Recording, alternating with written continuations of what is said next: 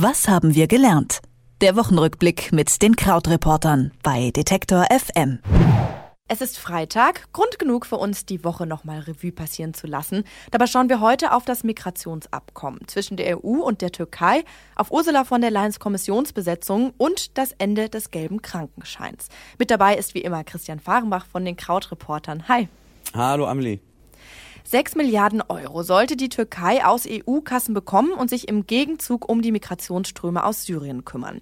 In der Realität sieht es allerdings so aus, dass Hunderttausende Menschen aus der Türkei nach Syrien abgeschoben werden, unter anderem in Kriegsgebiete. Währenddessen kommen an der griechischen Küste immer wieder Schutzsuchende an, um sich um die sich die Türkei laut Vertrag kümmern sollte. Jetzt droht Erdogan mit der Kündigung des Abkommens. Wie viel ist an dieser Drohung dran? Es ist jetzt erstmal so, dass äh, die Bundesregierung zumindest geantwortet hat in Form von Steffen Seibert, der ist ja Sprecher der Bundesregierung, und äh, daran appelliert hat, dass die Türkei zur Rücknahme der äh, Menschen sich verpflichtet habe, eben gegen dieses Geld. Ähm, das heißt, wir sind im Moment in so einer diplomatischen Phase dort, in der versucht wird, das noch zu verhandeln. Aber du hast es eben schon gesagt, es ist halt auch eine komplizierte äh, Gemengelage, denn tatsächlich so unter dem Strich hat die EU Ja die Türkei bezahlt oder bezahlt die EU die Türkei dafür, dass sie die Menschen aus der EU fernhält. Ähm, seit 2015 gibt es dieses Abkommen. 2015 und 2016 gab es da Übereinkünfte über zweimal drei Milliarden eben.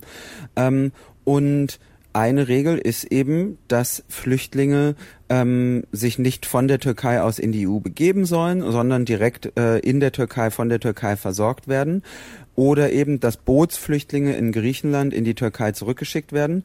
Und im Moment sehen wir aber, dass gerade diese Bootsflüchtlinge in den Lagern in Griechenland, auf den griechischen Inseln, ähm, dass das immer mehr werden und dass in diesen Lagern, die eigentlich auf so sechs, sechseinhalbtausend Menschen ausgerichtet sind, im Moment viermal so viele Menschen sind, also um die 25.000 Menschen. Und pro Asyl lehnt die äh, Rückführungen von Griechenland aus in die Türkei ohnehin ab, denn Pro Asyl glaubt, dass die Türkei die Menschen einfach in ihre Heimat zurückschickt, was eben bedeutet zum Beispiel im Fall von Syrien, dass die Türkei einfach die Leute in ein Kriegsgebiet wieder zurückschickt. Mhm. Das Türkei-Abkommen ist ja im Prinzip die Notlösung gewesen, weil sich die EU-Staaten nicht auf eine vernünftige Verteilung von Migranten einigen konnten. Würdest du sagen, waren diese Probleme, die jetzt aufkommen, eigentlich schon vorprogrammiert?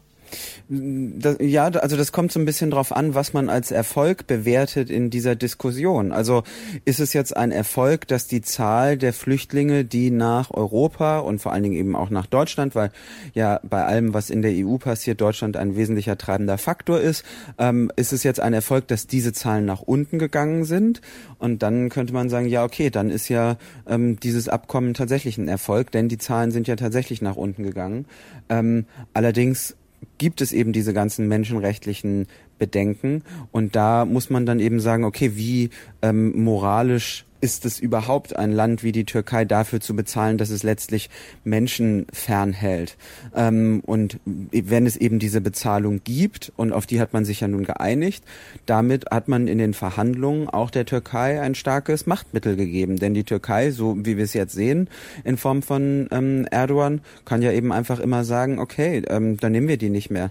Oder wir wollen jetzt noch mehr Geld für die Versorgung von den vor allem syrischen Flüchtlingen. Sonst öffnen wir einfach wieder die Grenzen und dann kommen kommen die alle nach Griechenland. Also die, ähm, die, also unter dem Strich fällt eben vor allen Dingen auf, dass hier Menschen eine Verhandlungsmasse sind, nämlich die Flüchtlinge. Wir bleiben bei der EU.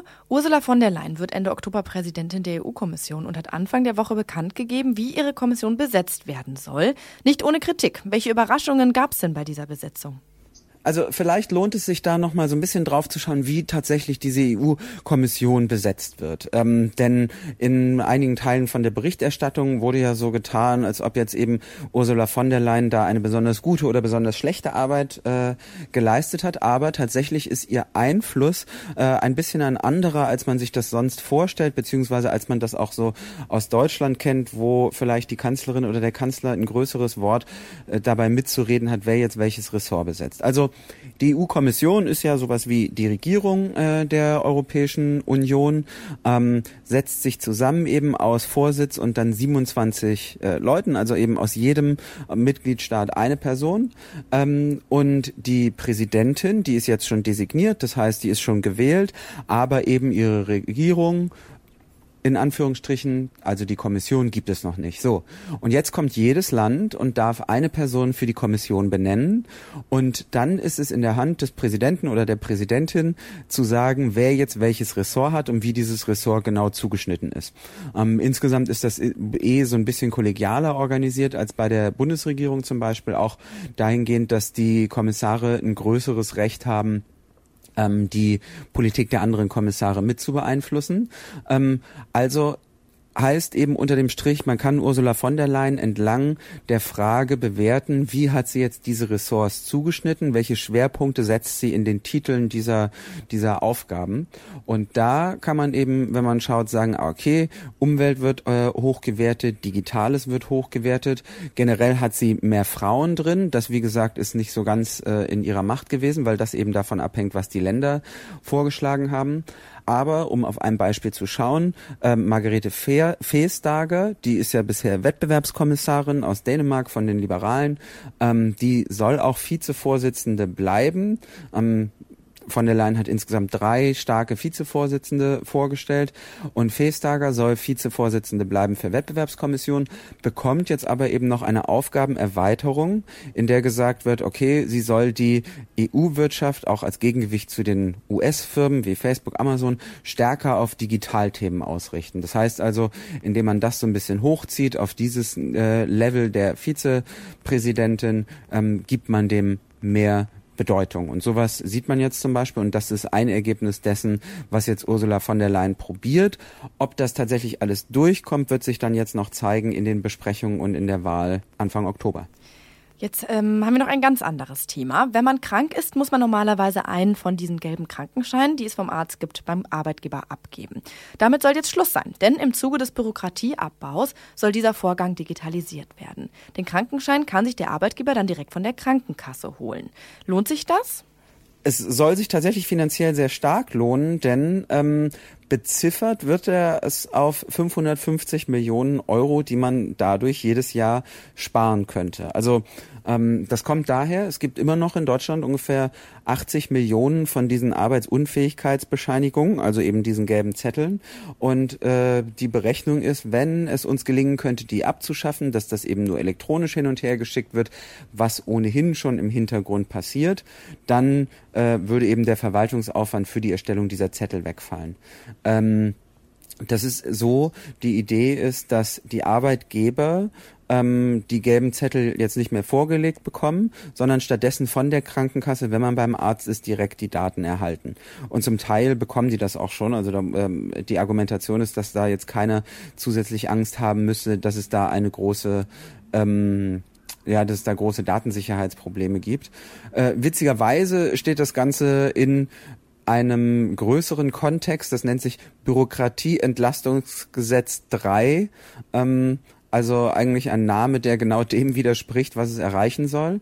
Und da gibt es eben von der Bundesregierung einige Vorschläge, wie bestimmte Papierunterlagen aktuell künftig digitalisiert werden können. Diese Krankenscheine sind ein Beispiel, dann diese kleinen Zettelchen, die man ausfüllen muss, wenn man im Hotel eincheckt, was ja auch irgendwie so ein bisschen wie von vor 20 Jahren noch ist, dass man das per Papier immer machen muss.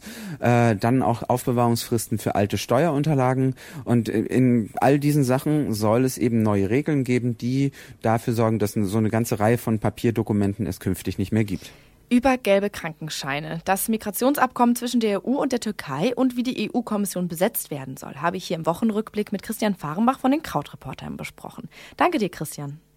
Ich sag auch danke. Bis dann. Tschüss. Tschüss. Was haben wir gelernt?